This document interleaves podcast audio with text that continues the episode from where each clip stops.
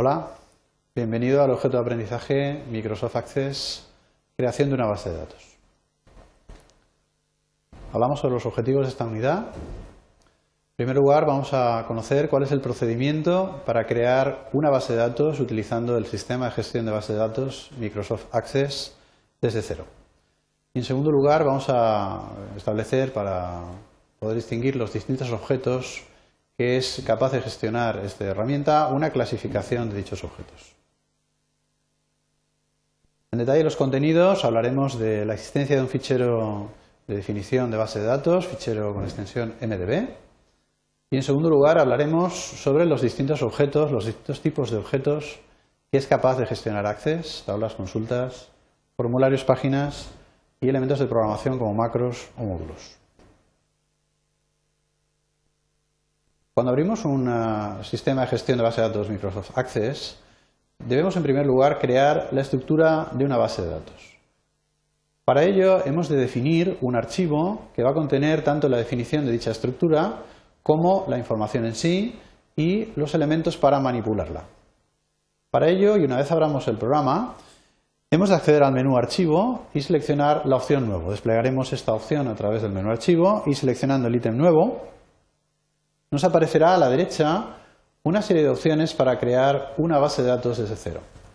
En concreto, nuestra opción será seleccionar dentro del apartado Nuevo el ítem que ponga base de datos en blanco. Esta opción nos va a permitir crear la estructura de una base de datos desde cero.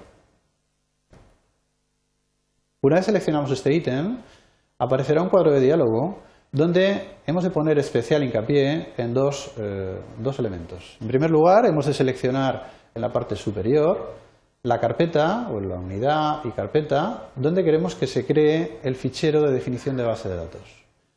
En segundo lugar, en este cuadro pondremos hincapié en la parte inferior para introducir el nombre que tendrá dicho archivo.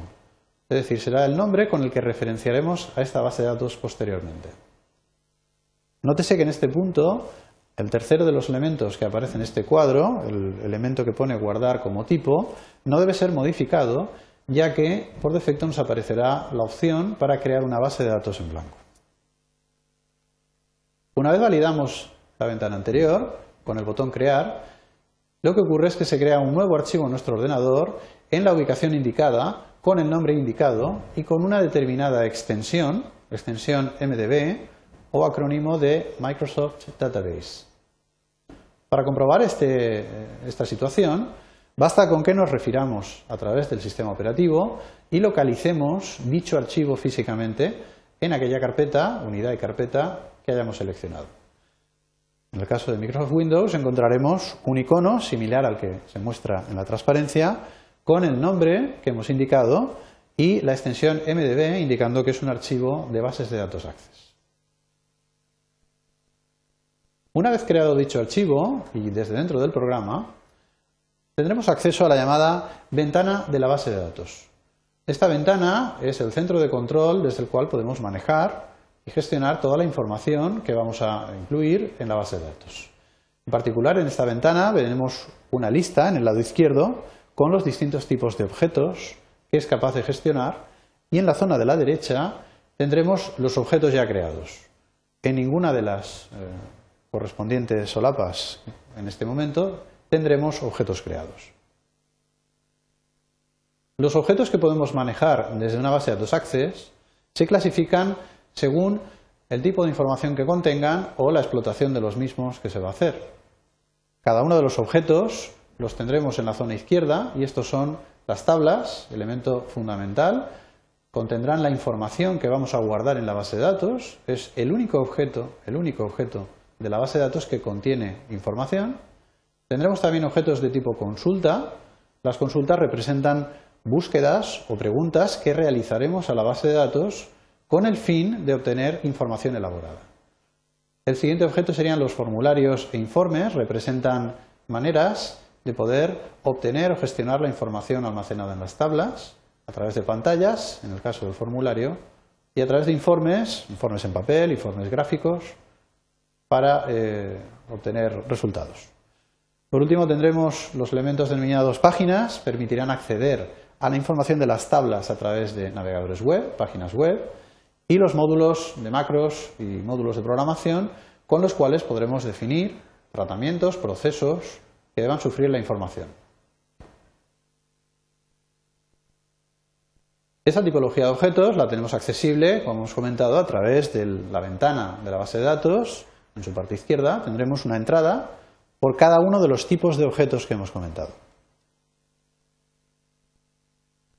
También es accesible esta tipología de objetos a través de la barra de menús, la barra de menús desplegables que hay en la parte superior de la ventana de Access, a través del ítem eh, ítem ver, opción objetos de la base de datos. Esta subopción nos desplegará igualmente una lista con los distintos tipos de objetos que podemos gestionar desde Access. En este punto propongo un ejercicio el ejercicio consistiría en crear un nuevo archivo de base de datos que tenga las siguientes características. Deberá estar ubicado en la carpeta Mis documentos de vuestro ordenador y el nombre de dicho archivo debería ser ejemplo. Una vez creado, podríamos comprobar la existencia de dicho archivo accediendo al navegador o al explorador de archivos de, de vuestro ordenador y, por ejemplo, podríamos contestar a la pregunta siguiente, ¿cuál es el tamaño de dicho archivo medido en bytes?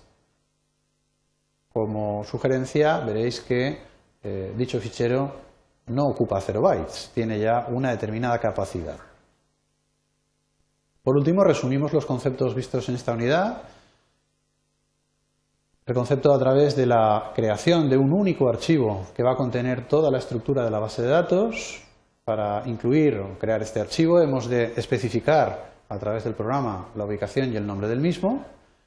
Automáticamente se creará un archivo con extensión MDB, lo cual identifica que es un archivo de Access.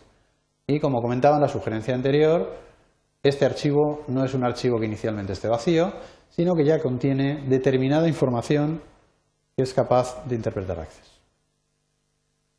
Esto es todo. Muchas gracias por